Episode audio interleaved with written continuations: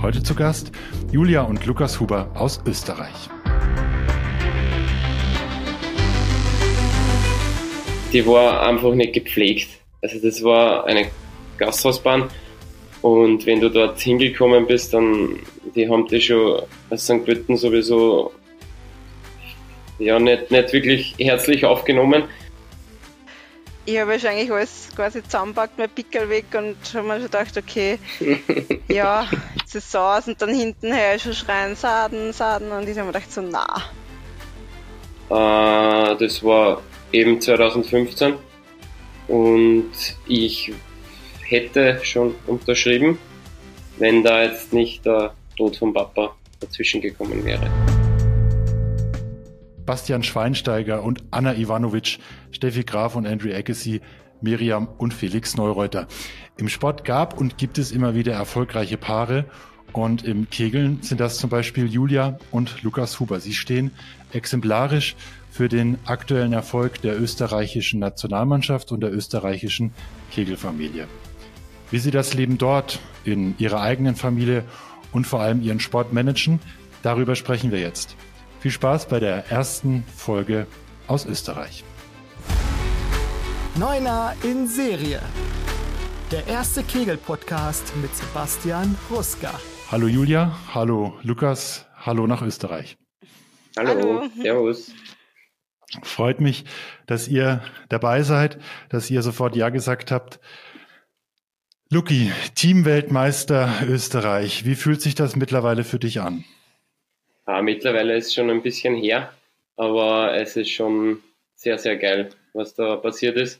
Es ist jetzt natürlich, dass gegen Deutschland war, vielleicht, dass wir da zu Gast sind, eine ziemliche Ehre, bei dem Podcast zu sein. Und äh, ja, es fühlt sich jetzt nur immer extrem gut an und unser Team war halt an dem Tag einfach sehr speziell und wirklich wunderbar. Das hat äh, Timo Hoffmann auch selber gesagt, dass es einfach der falsche Tag war, um gegen Österreich in einem WM-Finale zu stehen. Julia, für einen Weltmeistertitel hat es bei euch nicht ganz gereicht, aber Champions League-Sieger Neunkirchen. Ist da ein Traum unerwartet in Erfüllung gegangen? Ja, total unerwartet. Also mit dem haben wir ganz ehrlich überhaupt nicht gerechnet. Wirklich nicht. Und ja, es war eigentlich die Woche davor ziemlich turbulent für mich, weil ich bin eigentlich krank im Bett gelegen und habe mir gedacht, na, das Finale wird nichts werden.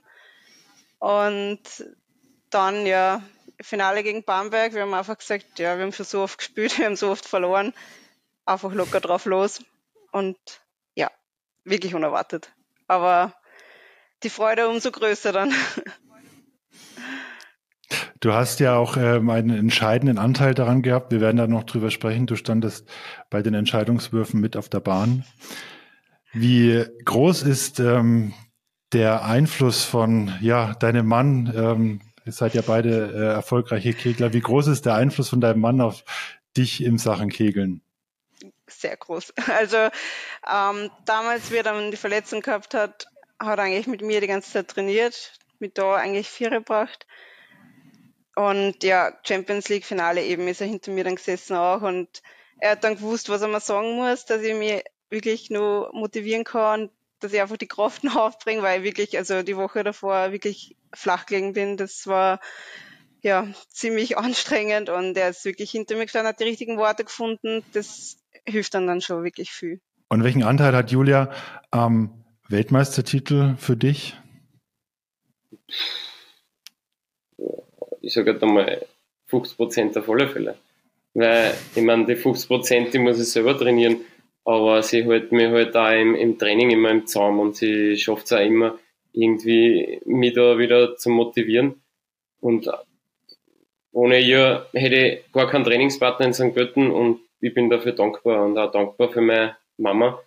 Die wird da immer im Hintergrund vergessen, weil sie halt auf die Kinder aufpasst und ohne dem geht es halt einfach nicht. Es gehört das Package dazu, es gehört der Familienhintergrund dazu. Ansonsten bist du nicht erfolgreich. Familie. Ähm, ich finde, es ist ein, ja, ein Wort, das äh, nach Österreich sehr gut passt. Ähm, vorneweg, äh, Erwin Zimmermann hat mir so ein bisschen diese Idee für die Podcast-Episode geliefert. Er hat unter einen Post nach dem WM-Finale geschrieben, dass ihr das, ja, das vielleicht aktuell erfolgreichste Kegelpaar seid. Ihr seid aber nicht das einzige Kegelpaar in Österreich. Ähm, Familie Radmeier ist dabei, Familie Sesetschka ist dabei. Ähm, es sind ja äh, erstaunlich viele oder auffallend viele Ehepaare ähm, in der Nationalmannschaft. Ähm, welchen Einfluss hat es auf die Arbeit und ja das Leben in der Nationalmannschaft, wenn ihr da mehrere Tage äh, in Kroatien auf der Weltmeisterschaft seid? Ist das äh, merkt man das? Na, also bei der Julie und bei mir, wir waren halt froh, dass wir in einem Zimmer gemeinsam waren, weil wir uns schon mal ohne Kinder äh, bis der ja schon mal da im Herzen. Und da sind wir froh, dass wir da gemeinsam im Zimmer waren und das war schon relativ wichtig. Äh, man hat dann eh die, die Einheiten dann nicht miteinander, weil wir einen eigenen Physio haben. Die Damen haben einen eigenen Physio gehabt. Und da waren wir dann eh getrennt, aber es war halt dann schön, wenn man doch am Abend in Kroatien mit der Liebe des Lebens ins, ins Bett wieder steigt. Also es passt so. Schön formuliert. Wie mit jedem Sportler oder jeder Sportlerin ähm, mache ich auch mit euch eine Schnellfragerunde in dem Podcast und ich äh, beginne mit äh, Julia, Ladies First. Ähm, ich bitte um äh, kurze Antworten, wenn was Interessantes dabei ist, beziehungsweise auf einzelne Punkte gehen wir danach nochmal kurz ein. Bist du soweit bereit? Ja, bin bereit. Vollständiger Name. Julia Huber. Spitzname. Julie. Geburtsdatum. 24. März 94. Beruf. Polizistin. Du kegelst seit. 2006. Deine offizielle Bestleistung auf 120 Wurf. 652. Hast du auf 120 Wurf schon mal mehr gespielt im Nein. Training oder irgendwo? Nein. Bleibt gleich. Deine beste Einzelbahn auf 30 Wurf. Puh. Ähm, weiß ich jetzt gar nicht genau, aber auf jeden Fall 100, über 190, aber 191, also knapp drüber vielleicht. Jo. Ja, okay. Da nickt, nickt Lucky und bestätigt es. Kennst du die, das Ergebnis besser? Stimmt, ja, 191. Manchmal ja. Diese Kegelbahn liegt mir gar nicht. Boah. Gibt's ähm, manche, ja, muss ich jetzt kurz überlegen. Äh, fällt mir jetzt Fällt dir keiner ein? spontan jetzt gerade keiner ein. Ne? Okay, ist, ist ja auch in Ordnung.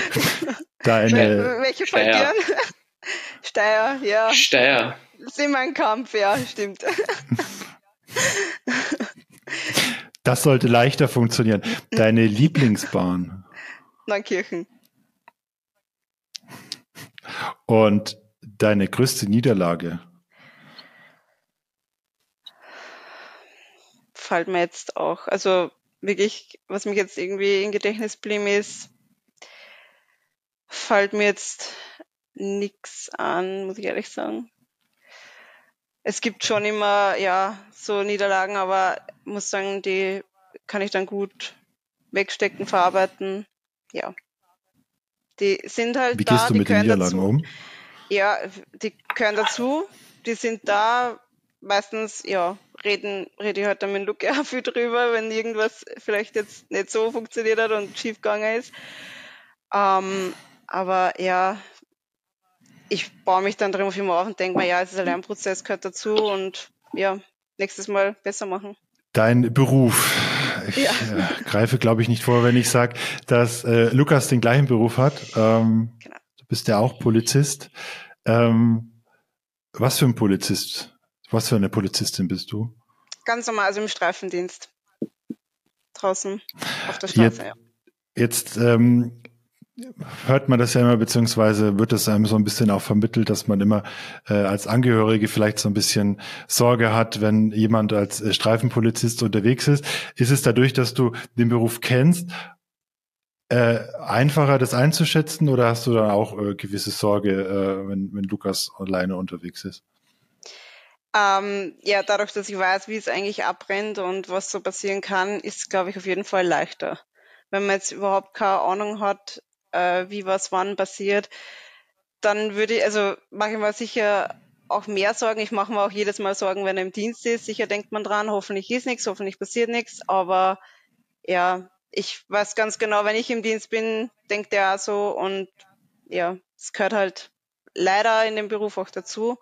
Aber das ist auch das, was es halt ausmacht. Kommen wir zum Kegeln zurück.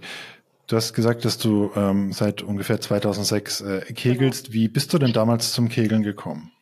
Ähm, ich bin durch meine Eltern dazu gekommen. Die haben selber kegelt und dann wollte ich es halt natürlich auch probieren. Habe in auf einer Wirtshausbahn eigentlich angefangen mit ja, Gummimatten, Anlauf und Asphaltbahn. Ähm, ja, da habe ich gespielt bis 2010 und dann bin ich äh, nach St. Pölten gegangen. Genau. Also hauptsächlich und, eben Elternfamilie. Ja. Und dann hast du auch irgendwann den Weg in die Nationalmannschaft geschafft, ähm, wurdest entsprechend dort auch nominiert, hast dann auch erste internationale Einsätze. Wie war das damals für dich, so das erste Mal internationale Bühne? Ja, war auf jeden Fall sehr aufregend. Ich habe überhaupt keine Ahnung gehabt, was auf mich da zukommt. Dass da eine Kegelbahn in einer Halle aufgebaut wird, extra nur für das, das war für mich alles komplett neu. Ähm, da in dem Verein, wo ich gespielt habe, hat man nicht mal irgendwie davon geredet, dass es eine WM gibt. Also es war dann wirklich total Neuland für mich. Ähm, ja, es war übrigens in Dettenham meine erste WM, U18. Und ja, war wirklich begeistert davon und wollte halt dann auch mehr erreichen und weitermachen. Das motiviert dann natürlich, wenn man schon mal dort ist, bei einem internationalen Bewerb, dann will man natürlich mehr. Bis Mai 2023 sind dann seit Dettenheim 14 Jahre vergangen. Das war 2009. Ähm, da ist auch viel passiert in deinem Leben, unter anderem äh, Lucky und äh, eure beiden Kinder sind ähm, äh, ja in dein Leben gekommen. Ähm, entscheidend war, glaube ich, auch der Wechsel nach Neunkirchen. Wann war der und wie lief der damals ab? Der war dann 2018. Da war ich aber auch gerade äh, schwanger zu der Zeit. Und Luki und ich haben uns halt dann entschieden, den Verein zu wechseln. Einfach erstens, weil wir auch schon ziemlich lang bei St. Pölten waren, auch viel durch St. Pölten dazugelernt haben, aber einfach wirklich mal äh, einen neuen Verein, neue Seiten sehen, wirklich, ähm, ja, da war halt dann auch, die Chance, äh, damenmäßig äh, international erfolgreicher zu sein. Ähm, ja, das hat mir halt dann schon äh, motiviert, dass ich dann wechsle. Auch wenn der Wechsel, ja, er war während meiner Schwangerschaft, natürlich habe ich dann nicht gewusst, kann ich in der Einser spielen oder nicht. Aber sie hatten auch eine zweite Mannschaft, da habe ich dann langsam wieder angefangen. Und so hat sich das dann Ganze, das Ganze eigentlich dann ergeben, dass ich dann auch in der Einser gespielt habe. Wann habt ihr euch denn das erste Mal getroffen, Luki? Kannst du dich noch erinnern? Das war 2010 bei einem Länderspiel. Februar gegen Italien. Da war ich nur 23 man es glaubt oder nicht, so jung war ich einmal. Na und äh, da haben wir uns zum ersten Mal getroffen, aber ja, wir waren sehr, sehr gut befreundet. Es war zwar immer schon was zwischen uns, aber wir waren halt einfach nur in verschiedenen Lebensphasen. Das hat sich dann bis 2016 extrem entwickelt und da haben wir zueinander gefunden dann. Mengen habe ich schon immer.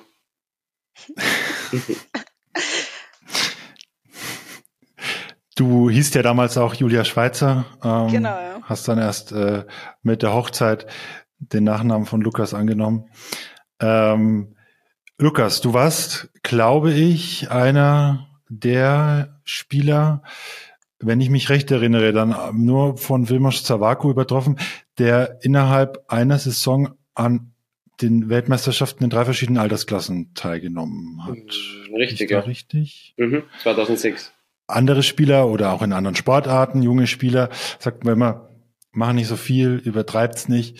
Ähm, hattest du Sorge, dass man dich so ein bisschen verheizt? Mm, das haben schon viel zu mir gesagt, dass, die, dass das nicht gut ist, was wir mit mir machen, aber ja, ich sehe das jetzt nicht so. Bei, bei mir war es so, dass ich damals die Zeit gehabt habe und halt auch durch meine Eltern unterstützt worden bin dazu. Äh, schulmäßig war es jetzt nicht so tragisch. Das hat alles passt. Und dann habe ich halt das Bundesheer, war damals. Wir müssen ja acht Monate Wehrpflicht haben wir noch gehabt damals. Und da hat sowieso normal alles funktioniert. Und deswegen war das damals einfach klar, ich habe mich auf das konzentrieren können.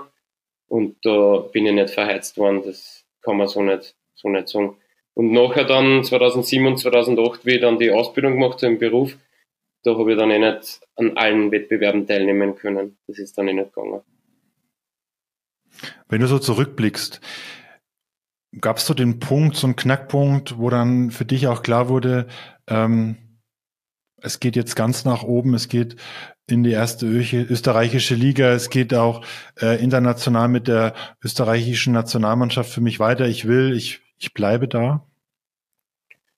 Ja, das war eigentlich jetzt 2005, Anfang 2005, weil da haben wir dann in, also da bin ich dann bei Volt St. Pötten war das damals, äh, da haben wir dann in Löscher geholt und auch ganz gute Spieler für Österreich geholt, Löscher damals.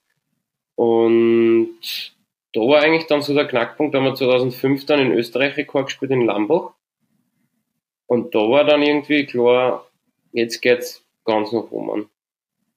Für mich jetzt persönlich. Und das Selbstvertrauen habe ich dann halt nach 2006 mitgenommen. Und sieht man, hat, hat ganz gut passt. Jetzt die Krönung, würde ich behaupten. Ihr seid als österreichische Nationalmannschaft Weltmeister geworden im Mai äh, in Kroatien. Ähm, nach Polen, Tarnowo, Podgorne, wir wart damals schon recht weit, ähm, aber jetzt hat es eben zum ganz großen Wurf gereicht. Warum seid ihr dieses Jahr Weltmeister geworden? dieses, dieses Wort Weltmeister, das äh, haben wir in der Vorbereitung schon des Öfteren erwähnt. Selber jetzt da haben wir schon mal gesagt, wir könnten es werden. Aber der ganz große Knackpunkt war während der WM, wo wir eigentlich gesagt haben, wir gehen jetzt einmal von Spiel zu Spiel. Und wir schauen von Spiel zu Spiel, wie funktioniert wer spielt. Und es hat sich dann außerkristallisiert. Und wir haben an uns geglaubt und ich glaube, dass wir das auch irgendwie mental und auch mit dem Willen auf die Bahn rübergebracht haben. Und es war halt wirklich sehr schön zu sehen, dass alle an den Traum geglaubt haben und dann den Traum wirklich verwirklicht haben. Lag es vielleicht auch dran, dass ihr einfach mal alle so zusammen wart, dass ihr auch phasenweise eine überragende Saison gespielt habt ähm, und einfach klar war, okay, diese Truppe, so wie sie jetzt da steht, ähm, fährt gemeinsam zur WM und kann das auch entsprechend erreichen. Also war das dieses i-Tüpfelchen in der Vergangenheit hat ja irgendjemand, inklusive dir, immer jemand mal gefehlt auch äh, bei den mhm. Weltmeisterschaften. Das stimmt, ja. Das, äh, die Jungs haben das 2021 schon sehr, sehr gut gemacht. Und irgendwie ja, war das dann sehr schmerzhaft, dass man dann daheim in Gips sitzt und halt dann dazuschauen muss und man weiß, man kann eigentlich dann doch helfen. Vielleicht. Ja.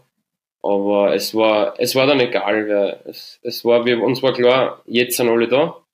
Wann dann jetzt? Julia, wer den Livestream aufmerksam verfolgt hat, kurz vor Ende des Finales, Lukas stand mit beiden Armen am Hinterkopf äh, auf der Tribüne und hat irgendwie, glaube ich, ins Leere gestarrt. Er konnte es zu dem Zeitpunkt nicht ganz fassen. Dann hast du ihm was ins Ohr geflüstert. Hast du was zu ihm gesagt? Was hast du da in der Situation zu ihm gesagt? Oh, also ganz genau weiß es gar nicht mehr eigentlich, ehrlich gesagt. Ich war nämlich auch total fertig und aber es war sicher, also ihr habt gesagt, jetzt habt ihr es geschafft, ihr habt es geschafft, weil er hat die ganze Zeit schon immer geredet, na, einmal jetzt will er es einmal probieren und er will es jetzt einmal schaffen, das Team Weltmeister schaffen mit den ganzen Burschen. Und er hat schon daheim gesagt, die, die kennen es alle, wir kennen es alle. Wir brauchen nur wirklich das abrufen zu der Zeit, wo wir es brauchen.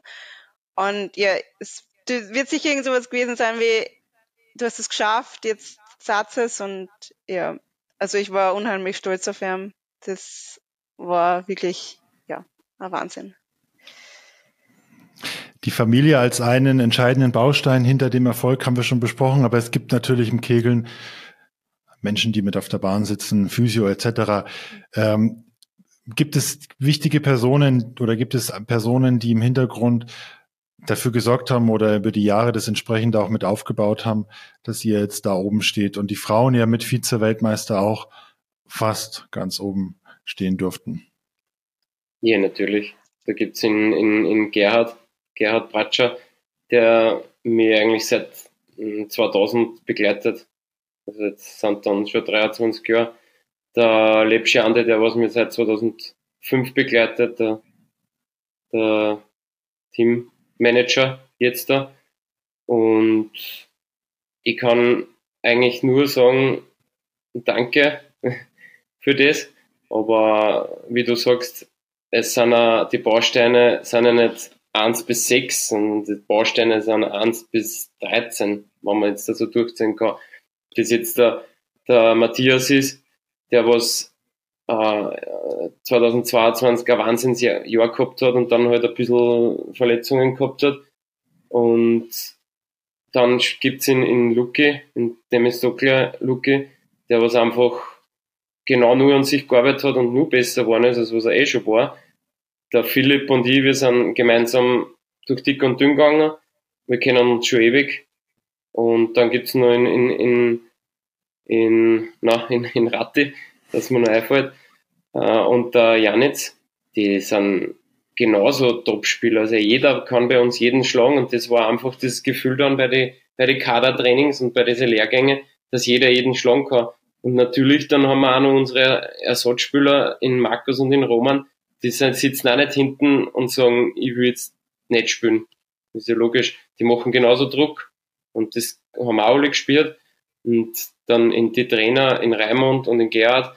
Und dann haben wir unseren Physio, den haben wir, den Rudi, und der hat uns halt auch immer beschäftigt. Und die Woche ist wirklich sehr, sehr kurzweilig gewesen, aber trotz alledem extrem lang und extrem schön, wirklich. Von keiner Seite hat es irgendwelche Querelen gegeben und aufgrund dessen sind wir, glaube ich, auch so erfolgreich gewesen. Julia, euch hat der Weg auch ins Finale gebracht. Ähm, dort habt ihr aber leider gegen den, ja, gegen den Lokalmatador, gegen äh, Gastgeber Kroatien verloren. Habt ihr zu irgendeinem Zeitpunkt daran gedacht und damit gerechnet, dass es für euch bei der Weltmeisterschaft so weit gehen kann? Ähm, ehrlich gesagt nicht. Also am Anfang überhaupt nicht. Für uns war eigentlich mal das Ziel, äh, Gruppenphase schaffen. Das war eigentlich so unser Hauptziel, was wir uns schon vorgeben haben alle, wo wir gesagt haben, okay, das äh, ist machbar und muss machbar sein. Ähm, dass dann für den Gruppensieg gereicht hat, mit dem haben wir mal überhaupt nicht gerechnet. Das ist leider wieder Deutschland gewesen. Das, ja. ähm, ja, in das Spiel sind wir auch einfach wirklich ganz locker reingegangen und haben gesagt, ja, wir sind schon weiter, einfach drauf losspielen und schauen, was passiert ist dann im Endeffekt gut für uns ausgegangen und so war halt dann natürlich der Weg auch etwas leichter für uns. Für euch läuft jetzt Saison 1 nach dieser überragenden Weltmeisterschaft. Ihr seid ähm, ja ein, eine Woche früher äh, in die in die Ligaspiele gestartet, als es im Vergleich jetzt zu Deutschland ähm, der Fall war. Was sind denn eure Ziele? Fangen wir jetzt hier auch gerne an mit Julia. Ähm, ja, ganz klar, die Ziele sind äh, vorne mitspielen. Ähm, wir haben letztes Jahr sind wir nur Vize-Staatsmeister geworden. Äh, ganz klar, wir wollen es jetzt auch wieder zurückhaben, also den Titel wieder zurückerobern.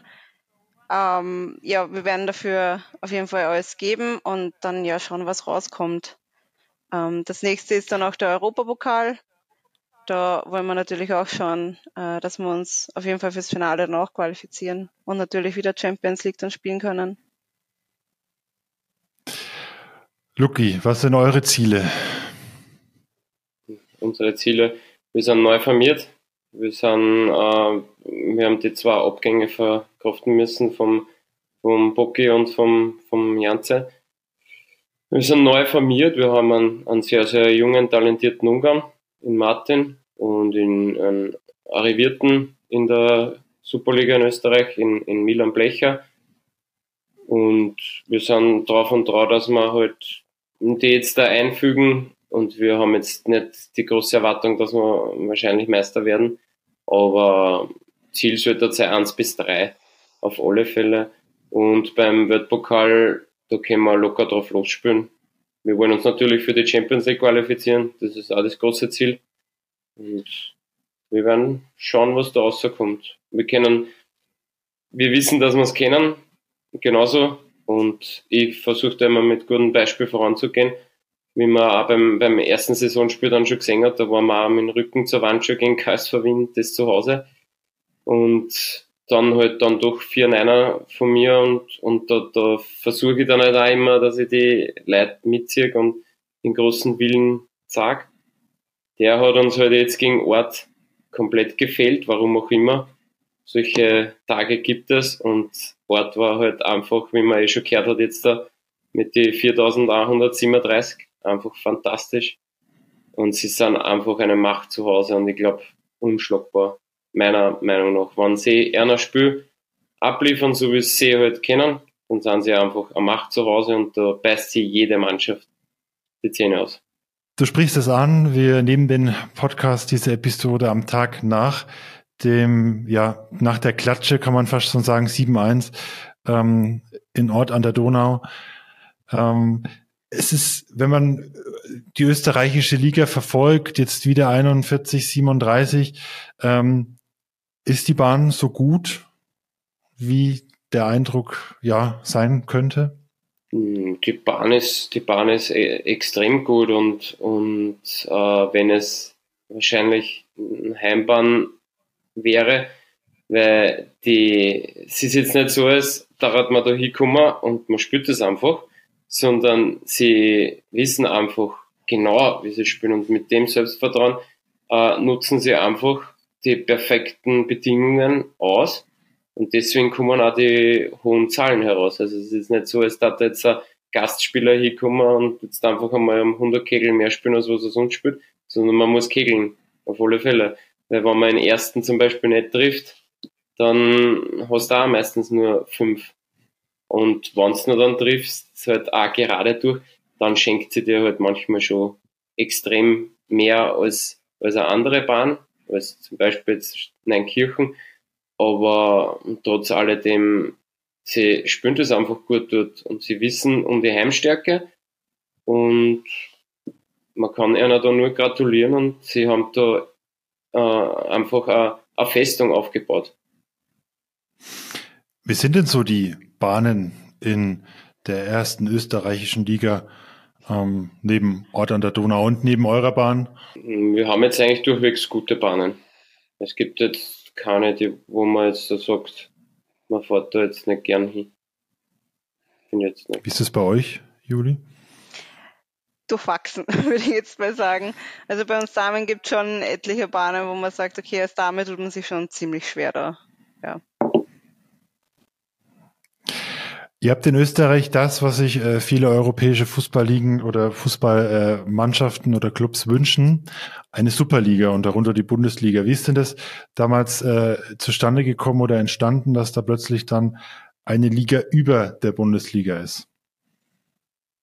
Wenn ich dir das erklären könnte, das weiß ich leider nicht.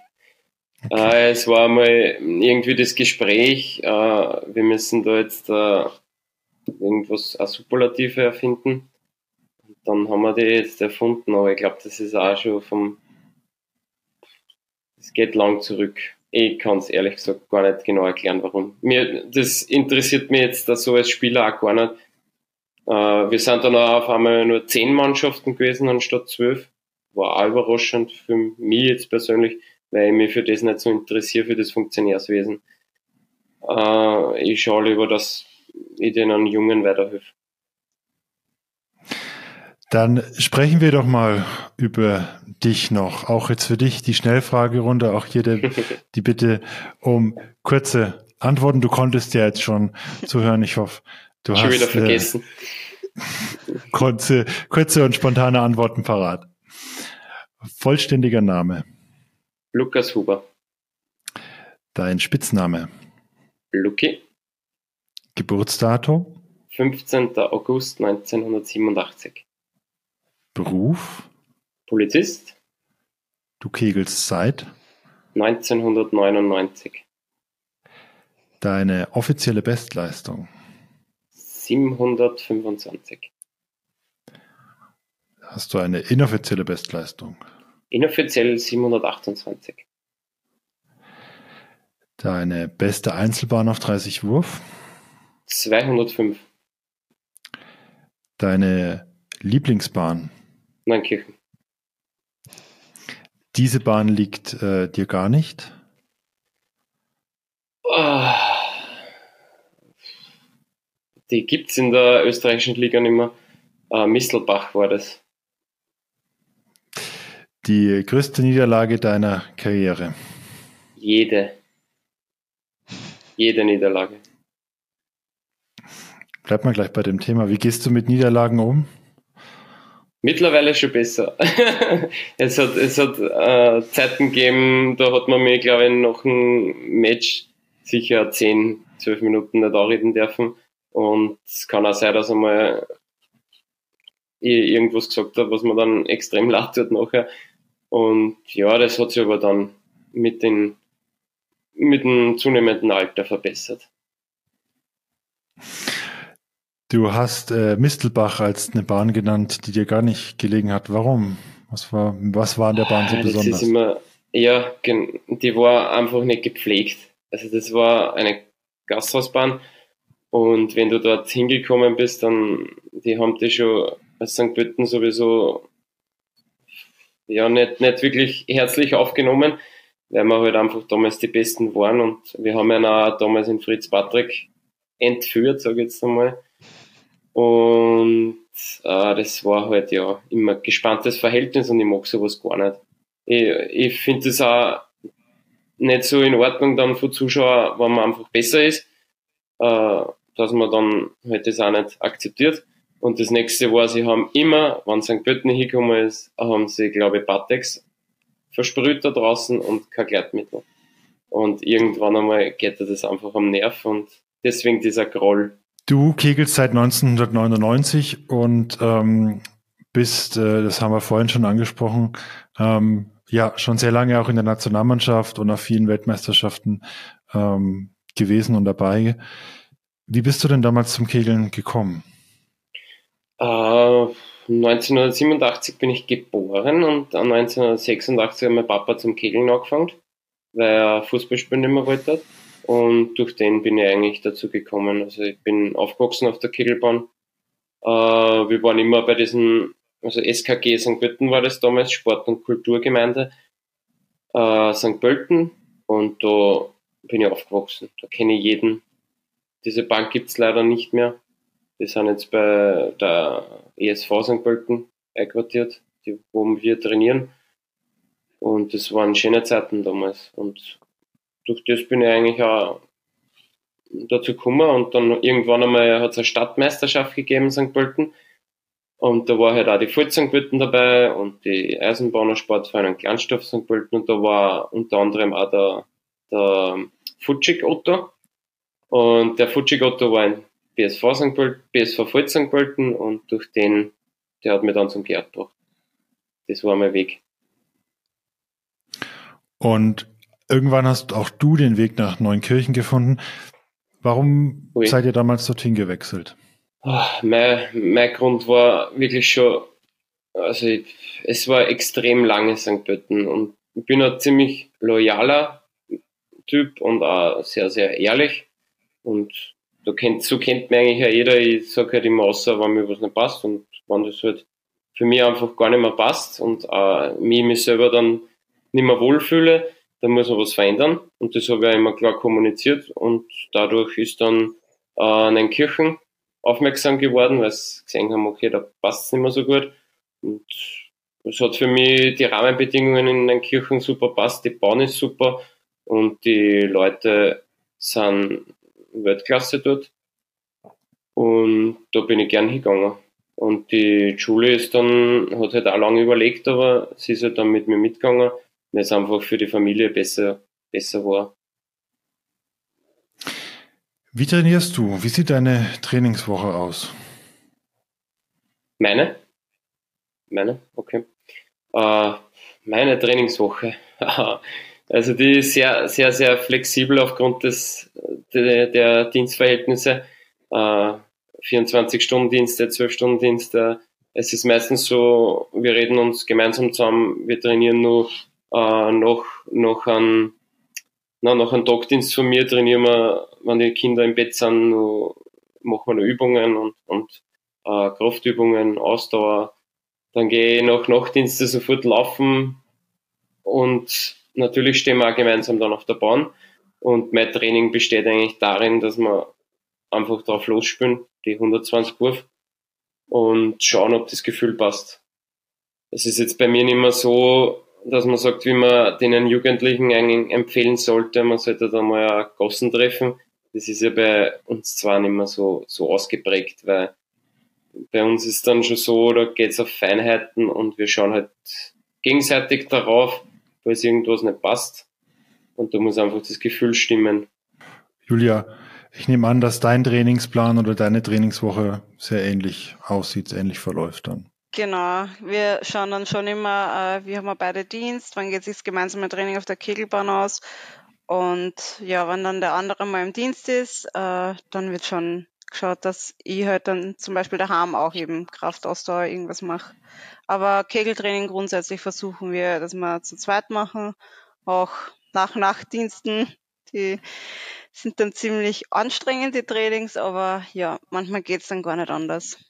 Weil im Endeffekt müssen wir immer uns an die Oma halten, also an Lukas Mama, die dann auch immer viel und äh, oft auf die Kinder schaut.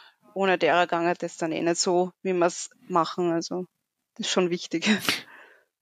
Heißt so, wie viel Uhr steht ihr dann zum Training auf der Kegelbahn? Meistens. Zeitenweise 8 Uhr. 20 Uhr oder 8 Uhr in der Früh. 8 Uhr in der Früh oder 20 Uhr am Abend. also genau. beides, beides. Einfach, beides schnell zu merken. Okay. Du hast es gerade angesprochen, ähm, es funktioniert auch hier nicht ohne Familie. Und ähm, Lucky, wer dir auf deinen Social-Media-Kanälen folgt, der sieht ähm, schon allein durch dein, dein Facebook-Titelbild, ähm, dass ja du äh, sehr, sehr verbunden bist, auch zu deinem Papa, der in dem Fall jetzt nicht hier unten unterstützen kann und ähm, helfen kann. Ähm, aber und den Eindruck, den Eindruck habe ich, er gibt dir trotzdem sehr viel. Er ist äh, 2015, wenn ich das richtig gelesen habe, ähm, verstorben. Ähm, wie viel, ja, wie oft denkst du noch und was, was gibt er dir fürs Kegeln? Oh, wenn jemand sagt, äh, jetzt sagen wir mal, es wäre ja dann schon im Dezember acht Jahre her. Äh, und ich denke eigentlich jede Sekunde fast an ihm. Also das hört irgendwie, äh, glaube ich, nie auf. Es vernarbt ein bisschen das Ganze, aber ich denke eigentlich immer an ihn und ich habe ihm Gott, Gott sei Dank Zeit seines Lebens genug Erfolge schenken können und er war beim bei der wichtigen Bronzemedaille, was für mich damals auch besonders wichtig war in Brünn, da war er live dabei auf der Tribüne und das war schon, schon sehr bewegend. Und 2015 äh, war er dann leider eben bei der Bronzemedaille von der Mannschaft dann leider nicht mehr dabei, weil da hat er das mit der Hüfte gehabt, wo er einen Keim gekriegt hat. Und dann haben wir ein ziemliches Dilemma gehabt, sage ich mal, mit mit diesem Keim, weil aufgrund der Schmerzmittel war das dann im, Dezember, ist er dann, glaube ich, einfach keine Kraft mehr gehabt für, für das.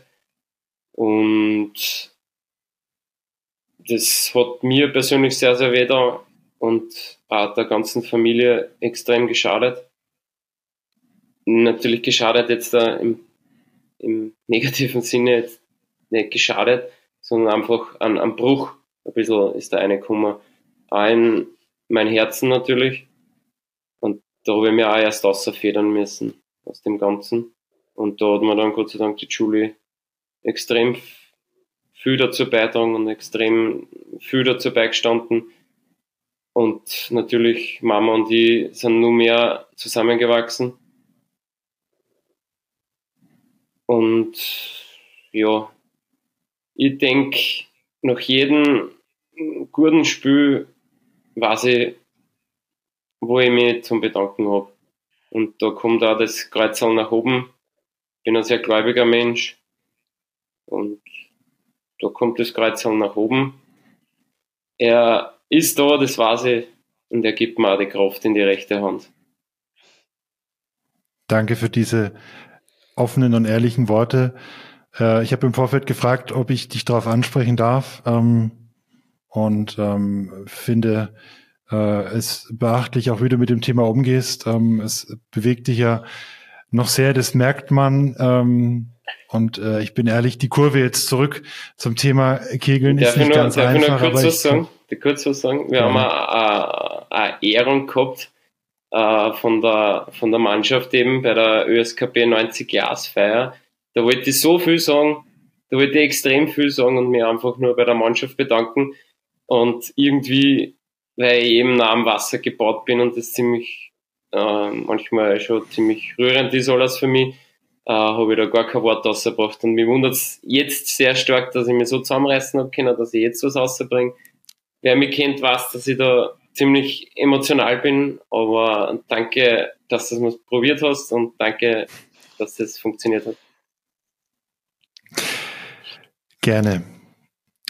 Seit drei beziehungsweise fünf Jahren sind äh, eure Kinder bei euch. Ähm, Julia, du bist zweimal zurückgekommen, zweimal als Mama ähm, auf die Bahn zurückgekehrt.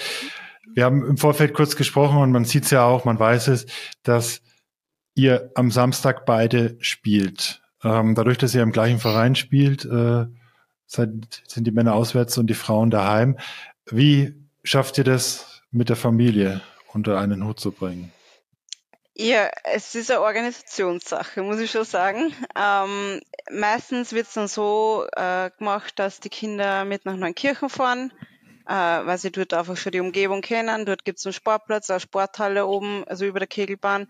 Und da haben sie schon, also einen Spielplatz auch in der Nähe und da kennen sie schon die Umgebung. Ähm, da ist es dann für die Kinder auch leichter. Ähm, ja, wenn irgendein Spiel mal näher ist, irgendein Auswärtsspiel, dann fahren sie natürlich dorthin, wo es näher ist. Aber grundsätzlich eben sind es dann in der Kirche. Meistens passt dann Lukas Mama drauf auf, wenn wir spielen. Oder aber auch welche von der Mannschaft. Also jetzt eben gestern in dem Fall ähm, waren es auch bei mir in den Kirchen die Kinder und da hat halt die ganze Mannschaft irgendwie die Kinder dann die ganze Zeit bespaßt. Das funktioniert Gott sei Dank gut äh, und ja, Kinder sind dann wirklich gut ausgepowert und haben auch Spaß den ganzen Tag. Also da schauen wir schon, dass es einer gut geht. Sehr schön. Und der Vorteil ist, dass ihr den Sonntag dann als Familie auch habt. Ähm, in Deutschland wäre es ja so, dass die Frauen am Sonntag spielen, dass man dann vielleicht trotzdem auch irgendwie zusammen auf die Kegelbahn, Kegelbahn gehen kann. Aber ich glaube, ähm, das Modell, so wie es jetzt in Österreich ist, so wie es, äh, es habt, ist ähm, gerade für Familien, glaube ich, auch ganz, ganz gut, wenn man das entsprechend so unter einen Hut bekommt. Ich habe es angesprochen, zweimal ähm, bist du aufgrund der Schwangerschaft ähm, raus gewesen. Ähm, es kam dann bei der zweiten Schwangerschaft auch noch Corona dazu. Wie war denn der Weg für dich immer wieder zurück auf die Kegelbahn? Ähm, dadurch, dass ich wieder zurückkommen wollte, war es natürlich für mich auch einfacher, weil ich das einfach wieder erreichen wollte, wo ich vorher aufgehört habe. Ähm, bei der Emma eben hat die Pause dann halt länger dauert. Da habe ich dann gesagt, ich fange nicht ständig an, mache Pause an, Pause mit dem Corona. Habe ich gesagt, ich warte bis auf die neue Saison. Ähm, ja, es war halt dann wieder Krafttraining, Ausdauer wieder aufbauen. Das war schon sehr wichtig. Aber im Endeffekt bin ich dann stärker wieder zurückgekommen. Und ja, hat dann scheinbar gut funktioniert alles, ja. Und wenn du Lucky jetzt beim Spielen zuguckst, ähm, das geht ja nur bedingt dadurch, dass ihr beide zeitgleich auf der Bahn steht. Ähm, Aber wie würdest du denn mit äh, Blick auf Emotionen und sein Auftreten auf der Bahn, wie würdest du ihn beschreiben? Sehr emotionsvoll, das Spiel. Also er lebt da wirklich mit bei seinem Spiel. Das merkt man und er kämpft aber auch um jeden Kegel. Also das, das sieht man, er macht dann an. Und oft steht er ja wirklich beim Match nach einem Nachtdienst auf der Bahn, wo es merkst, okay, er steckt jetzt alles in die eine Stunde eine und gibt alles. Also ja, der ist ja schon ein ganz großer Kämpfer. Überraschung. Luki, ich frage auch dich, mit Blick auf Emotionen und Auftreten auf der Bahn, wie würdest du äh, deine Frau beschreiben? Ja, äh, das, das ist auch oft ein Gesprächsthema gewesen. Äh, und ich habe ja da schon öfters einmal gesagt, sie müssen sich da einfach nur ein bisschen mehr einsteigern. Und mittlerweile haben wir es schon so weit, dass bei jedem Nein einmal die Faust kommt. Also das bin ich schon sehr, sehr zufrieden. Sie ist jetzt nicht die, also sie, bei, sie hat da ein gewisses Pokerface und das ist auch schwierig für Gegner natürlich, wenn jemand fast keine Emotionen zeigt. Aber wenn sie dann einmal Emotionen zeigt, dann weiß die Gegnerin, okay, jetzt ist vorbei. Obacht, Obacht. Mhm. Ähm, Julia, jetzt muss ich trotzdem nochmal nachfragen. Es klingt gerade sehr nach einem äh, strengen äh, Trainer und äh, Trainingspartner. Ja. Es klingt nicht Trifft nur so. Ja, ja, es klingt schon sehr gut. Also da ja, beim Training das ist schon sehr direkt dann oft und äh, ja, tritt man halt dann wirklich mal in den Hintern und sagt jetzt da, reißt jetzt zusammen. Aber ja, das hat, hilft mir dann doch immer weiter. Eben auch Champions League Finale, da ist auch hinter mir gesessen, jetzt da sag's und gib alles und reißt zusammen und das funktioniert halt dann in dem Moment. Danach müssen wir eh vielleicht drüber reden oft, aber in dem Moment funktioniert's und ja, manchmal brauche ich es danach. Du hast es angesprochen, Champions League Finale in Graz im April, Anfang April 2023. Ähm, das Finale gegen äh, Bamberg stand nach 120 Wurf pro Spielerin, also nach 720 Wurf, unentschieden. 4 zu 4. Und das äh, denkbar knappste oder das, äh, was sich irgendwie niemand wünscht, der dann auf der Bahn stehen muss und für die Zuschauer, glaube ich, auch äh, nervenaufreibend ist, ging es im Sudden Victory dann für euch um Silber oder Gold. Und du standest mit auf der Bahn. Kannst du dich noch an die Situation erinnern? Ja, ganz genau. Also nach meiner 120 Wurf, ich habe wahrscheinlich alles quasi zusammenpackt, mein Pickel weg und habe mir schon gedacht, okay, ja, jetzt ist es aus und dann hintenher schon schreien, Saden, Saden und ich habe mir gedacht so, na, na, jetzt auch noch, wirklich eh schon keine Kraft mehr gehabt und dann das auch noch und ja, also da, ja, das war einfach, wo ich mir gedacht habe, okay, gut, drei Wurf noch, jetzt muss, muss irgendwas kommen, ja. Und da war ich dann echt froh, dass gerade der Luke auch hinter mir gesessen ist, weil Überblick habe ich dann überhaupt keinen mehr gehabt. Ich habe echt nur geschaut, dass ich da meine drei Wurf rauszubringen. Und die waren eigentlich dann nicht ganz okay, also, ja. Was hast du ihr denn da gesagt? Weißt du das noch, Luki? Natürlich. Triff einfach nur den ersten. Ohne ersten fällt nicht recht viel. Das ist immer das, immer das habe ich, hab ich immer gesagt. Und ja, das hat's ganz gut befolgt. Es ist ja im Sudden Victory komplett egal. Du musst auch Gossen treffen. Und das, da funktioniert dann, das ist wie Elfmeterschießen, da funktioniert dann keine Technik mehr. Eine, fertig. Dann war es erreicht, Champions League-Sieger ähm, bei den Männern war mit Ort und der Donau auch ein österreichischer Verein. Auch hier sieht man äh, die Entwicklung in den letzten Jahren, dass ihr, so könnte man aktuell das äh, sehen, beziehungsweise wird es in diesem Jahr vielleicht auch noch bestätigt bekommen, so ein bisschen die, die etablierten Nationen, zum Beispiel Ungarn, so ein bisschen auch abgelöst. Ähm, Luki, jetzt muss ich dich fragen, wenn wir jetzt schon mal die Chance haben. Es gab damals ein Gerücht, dass du ganz gerne in oder für Zerbst spielen möchtest. Ist da was dran gewesen? Ja, das ist, das war nicht, glaube ich, nicht nur Gerücht. Ich glaube, das war schon fast äh, ziemlich sicher. Äh, das war eben 2015 und ich hätte schon unterschrieben, wenn da jetzt nicht der Tod von Papa dazwischen gekommen wäre. Also es war eine familiäre Entscheidung für Österreich dann. ich hätte es probiert und ich glaube auch, dass ich mich durchsetzen hätte können. Da bin ich auch der Meinung drauf. Ich hätte auch gerne mal mit meinem guten Freund, mit Weber Matze, gerne mal in einer Mannschaft gespielt. Also wäre schon super gewesen. Hat dich das gereizt, für Zerbst zu spielen oder generell auch in Deutschland? Ähm. Generell in Deutschland. Generell in Deutschland, aber natürlich dann für Zerbst war dann nochmal Stufen höher gewesen. Gibt's was, was Deutschland hat mit dem Blick aufs Kegeln, was Österreich nicht hat? Kann da jetzt äh, nicht so eine schauen, aber ich meine, wir haben schon oft in Deutschland gespielt und das, was mir einfach, einfach extrem gut gefällt, ist diese, diese Anerkennung, was man als, als gegnerischer Spieler von den, von den Fans bekommt. Weil das kommt, glaube ich, in Österreich etwas zu kurz. Manchmal.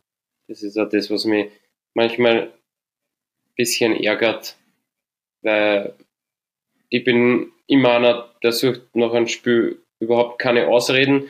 Entweder ich hab's gut gespielt oder es, oder es ist halt einfach an diesem Tag etwas schlecht gewesen und dann kommuniziere ich das also, dass es von mir extrem schlecht war und ich suche nie bei irgendeinem anderen die Schuld. Und das ist halt was in Österreich, ja, das könnte besser sein und da könnte man sich in Deutschland schon gern was anschauen. Aber sonst gefällt mir Österreich super und trotzdem hätte es mich gereizt, dass ich da in die, sage ich mal, in die beste Liga in Europa einige. Als ja, Kegler, äh, Kegelbegeisterter aus Deutschland finde ich es eigentlich ganz gut und schön, was ihr in Österreich habt an Turnieren. Es gab auch früher mal den größten Preis von Österreich. Ähm, es gibt äh, die Nine Pins Tour. Ähm, verschiedene auch halb Spaß, halb äh, äh, äh, offizielle Turniere, ähm, zumindest wenn man den, den, den, den Namen des Turniers anguckt. Wie, wie nehmt ihr das als, äh, als, als Spieler dort wahr? Ähm, wie seht ihr das mit dem, ja, zum Beispiel mit der Nine Pins Tour? Schule? äh, ich finde die Idee ganz gut, also dass man da einfach auch die Vereine doch ein bisschen dann fördert, dass halt da mehr bei den Turnieren mitspielen. Das funktioniert, glaube ich, auch ganz gut. Ähm, wir spielen jetzt nicht unbedingt jedes Turnier mit, das, für das fördern uns aber auch ehrlich gesagt die Zeit. Wir haben da echt nur ein paar Turniere, wo wir hinfahren, die wir dann spielen, die wir so ein bisschen auch als Vorbereitung nutzen. Oder aber auch im Bongauer Stier zum Beispiel, den nutzen wir eigentlich da spielen wir Turnier und dann nutzen wir es eigentlich auch als Kleinfamilienurlaub auch dort gleich, weil dort ist einfach wirklich eine schöne Urlaubsregion auch. Und ja, wir, also für uns ist eher, wie gesagt, äh, auserwählte Turniere, wo wir sagen, ja, für das haben wir Zeit, da fahren wir hin und nutzen es eben auch als Vorbereitung, weil die meisten halt dann doch im, im Sommer sind. Und ja. Genau. Verfolgt ihr auch andere Länder und Ligen? Wer antworten mag, darf das gerne machen. Ja, also die kroatische Liga schaut man sich natürlich immer gerne an. Aber so, dass ich mir jetzt da von äh, Livestream hinsetze und mir das anschaue, jetzt nicht. Ich schaue mir dann die Ergebnisse an. Und natürlich schaut man in, in die, die Ergebnisse vom, vom Willi in Italien schaue ich mir extrem gern an. Und auch in Deutschland schaue ich mir fast jedes Ergebnis an, weil es mir einfach interessiert natürlich. Und Ungarn ist immer ein bisschen schwierig mit dem Verstehen. Das könnten sie da auch ein bisschen besser machen irgendwie, aber ja, schauen wir schon gerne an. Vielleicht wäre das ja mal eine Idee auch für den internationalen Verband, dass man so ein bisschen die internationalen ja. Top-Ligen, die ja für Champions League und Co. auch relevant sind, mhm. vielleicht so ein bisschen bündelt. Technisch denke ich, wenn es einheitliche Systeme gibt, ähm, ist es, äh, oder zumindest, wenn könnte man das, denke ich, durchaus auch realisieren. Das stimmt. Wenn wir jetzt auch nach Österreich gucken, dann finde ich, dass ihr auch eine sehr gute äh, Medienarbeit macht. Ähm, ihr habt äh, sehr viel Medienpräsenz. Ähm, Beispiel ist auch, denke ich, die Staatsmeisterschaften gewesen, ebenfalls in, Gra ebenfalls in Graz dieses Jahr.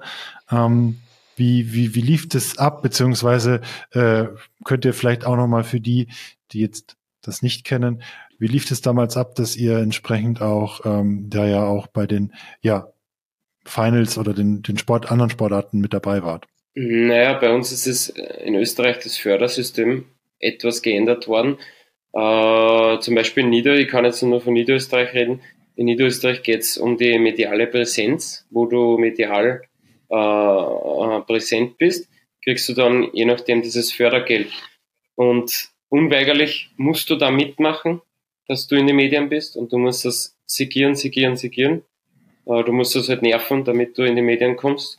Ohne dem geht's nicht, aber da sind unsere Funktionäre dahinter und da, da ist der Lebsche Andi, der ist extrem gut äh, verknüpft mit der Bundessportorganisation in Österreich und der schafft es da einfach, dass er die so gut nervt, damit wir da äh, medial präsent sind und ich finde das extrem eine gute Arbeit, was die machen. Und war und dann äh, Coach Ludwig auch schon gut, was wir da medial präsent waren. Das hat dann ein bisschen, haben wir das schleifen lassen und jetzt mit dem Fördersystem geht es wieder extrem gut. Und haben sie gute Arbeit geleistet. Vielleicht, weiß ich nicht, wie es bei euch ist, das Fördersystem in Deutschland, ob man da aufgrund der Medienpräsenz was kriegt. Zerbs macht's gut, glaube ich. Wir sind regelmäßig ja. im Fernsehen. Macht auch gut. Also dieses Fördersystem gibt es meines Wissens nach nicht. Mhm. Ähm, ich werde es aber jetzt nach dem Gespräch mal recherchieren. Nein, ähm, in Deutschland sind es natürlich ganz andere äh, Sportarten, die da entsprechend präsent sind. Und ich glaube, dass ihr in Österreich auch mit ähm, dem, ja, dem Fernsehen auch ein bisschen anders aufgestellt seid als wir in Deutschland. Ähm, dass da einfach andere Sportarten im Fokus stehen. Ähm, und Zerbst, du hast das angesprochen, ja, da ist, denke ich, aber auch viel Arbeit, diese Arbeit, die du jetzt mhm. auch beschrieben hast von Andreas Lepschi und Co., ähm, ist einfach viel passiert. Ähm, ich denke, Lothar Müller als die entscheidende Person hat da entsprechende Kontakte auch und dann ist es natürlich über Jahre gewachsen. Aber das ist halt einfach das, was ich auch damit meine. Es gibt das Beispiel Zerbst in Deutschland und dann kommt leider recht wenig nach. Ähm, mir fällt jetzt spontan bei euch zum Beispiel ein, ein, ein, ein YouTube-Video oder das war vom äh, ORF damals, als in ähm, Hart und in Koblach, glaube ich, mhm. äh, Weltpokal war. Da warst ja unter anderem auch du mit Volt St. Pölten dabei. Ähm, das fehlt halt in Deutschland, aber ähm, jetzt natürlich als äh, Team-Weltmeister bzw. Vize-Weltmeister ähm, ja auch nochmal ordentlich Medienpräsenz bekommen. Dein Traum ist jetzt schon in Erfüllung gegangen, nehme ich an, dein großer Traum, Teamweltmeister zu werden. Hast du noch einen Traum übrig für den Rest deiner Kegelkarriere, Luki? Naja, der Traum, du hast schon recht, der ist in Erfüllung gegangen, aber einmal nur verteidigen den Titel, das war super. Also in zwei Jahren bin ich, bin ich dabei, auf alle Fälle. Sonst natürlich mit der Julia kann ich nicht mit, der Champions League-Sieger. Das wird sich heuer, glaube ich, mit der Mannschaft nicht ausgehen, jetzt ohne uns selber nahe treten zu wollen, aber da muss man erst einmal an Ort und selbst vorbei und an Neumarkt und dafür sind wir, glaube ich, noch jetzt noch nicht so weit. Und schauen wir mal, der große Traum ist die Titelverteidigung wenn man es jetzt langfristig sehen will. Und Juli, bei dir? Ähm, für mich war jetzt die Silberne schon wirklich äh, ein Riesentraum. Aber ich muss sagen, so eine Einzelmedaille würde ich mir schon gern mal erfüllen. Also da bin ich dran. Das wäre schon ziemlich cool, ja. Und eins muss ich sagen, Champions League ist der einzige Titel, den der Luki noch nicht hat, sonst kann ich nirgends so mithalten. Wo hängen denn eure äh, Urkunden? Hängen die dann, äh, hängt die auch so, dass und die Medaille so, dass er die jeden Tag sehen kann bei euch daheim? Na, die sind ganz schön in einer Vitrine im Keller verstaut. Mhm. Ja, einfach aus Platzmangel auch. Aber da liegen sie schön, da wissen wir, wo sie sind und ja. Wir haben jetzt über die Medienpräsenz gesprochen, die äh, bei euch in Österreich ähm, ja in Punkten oder punktuell besser ist oder zumindest gefühlt besser ist als in Deutschland. Ähm, es wird immer über die Zukunft des Kegelsports gesprochen. Ähm, was würdest du, Luki, ändern, wenn du es könntest in Bezug aufs Kegeln? Ja, wenn ich die Zeit dafür hätte, dann würde ich, würde ich mehr in die, in die Schulen bei uns reingehen und das vielleicht irgendwie als, als, als Fach reinbringen, weil es gibt bei uns schon Wahlpflichtfächer. Du sagst, du, du tust jetzt Fußball oder du tust Volleyball oder irgendwas so sportmäßig. Aber das, was einmal schon von Grund aus äh, geregelt gehört, war schon mal die tägliche äh, Sportstunde in der Schule oder einfach, dass man, dass man täglich irgendwas macht mit den Kindern. Weil wir sind mittlerweile schon so weit, dass man zwei Unterrichtsstunden Turner, also Leibesübungen, in der Woche, glaube ich, hat bei manchen Schulen. Und das finde ich, das finde ich einen komplett falschen Weg. Weil das, das sollte nicht sein und, und da mangelt es ja schon. Weil man sieht, dass die, dass nicht nur Kegeln an Nachwuchsschwund hat, sondern ich weiß von vielen Vereinen, weil ich mehr mache. Ich mache nebenbei noch Paddle-Tennis und, und Tennis selber und äh, Fußball hobbymäßig. Und das ist schon extrem schlecht, äh, was, da, was da die Kinder sich bewegen.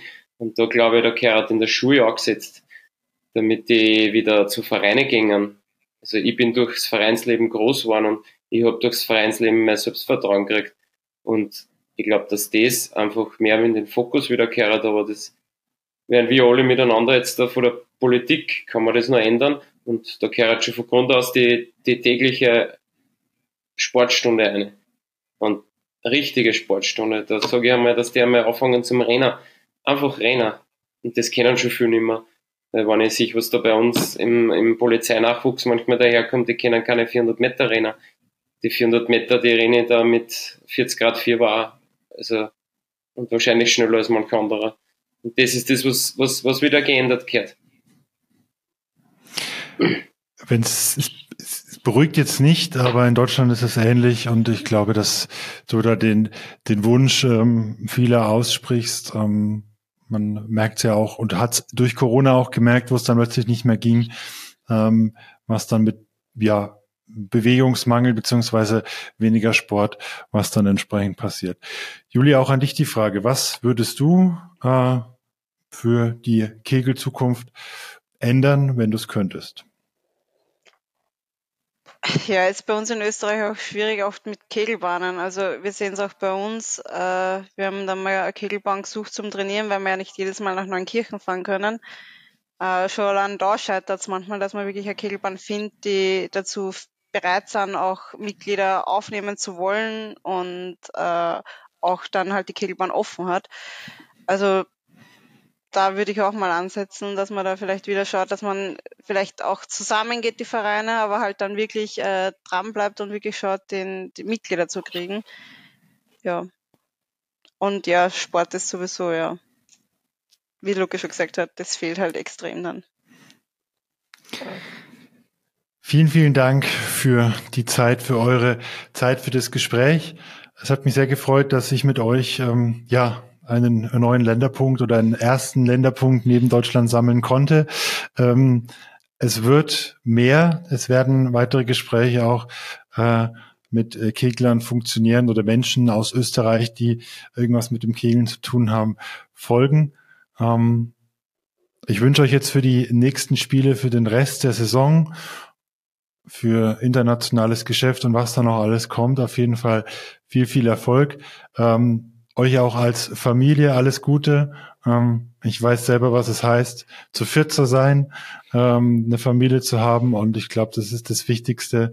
Ähm, bedanke mich recht herzlich und äh, wir sehen uns auf irgendeiner Kiegelbahn. Dankeschön. Dank, liebe Grüße danke nach für Deutschland. Die Einladung. danke, war sehr cool und liebe Grüße. Richtig aus. Danke euch. Neuner in Serie. Der erste Kegel-Podcast mit Sebastian Ruska.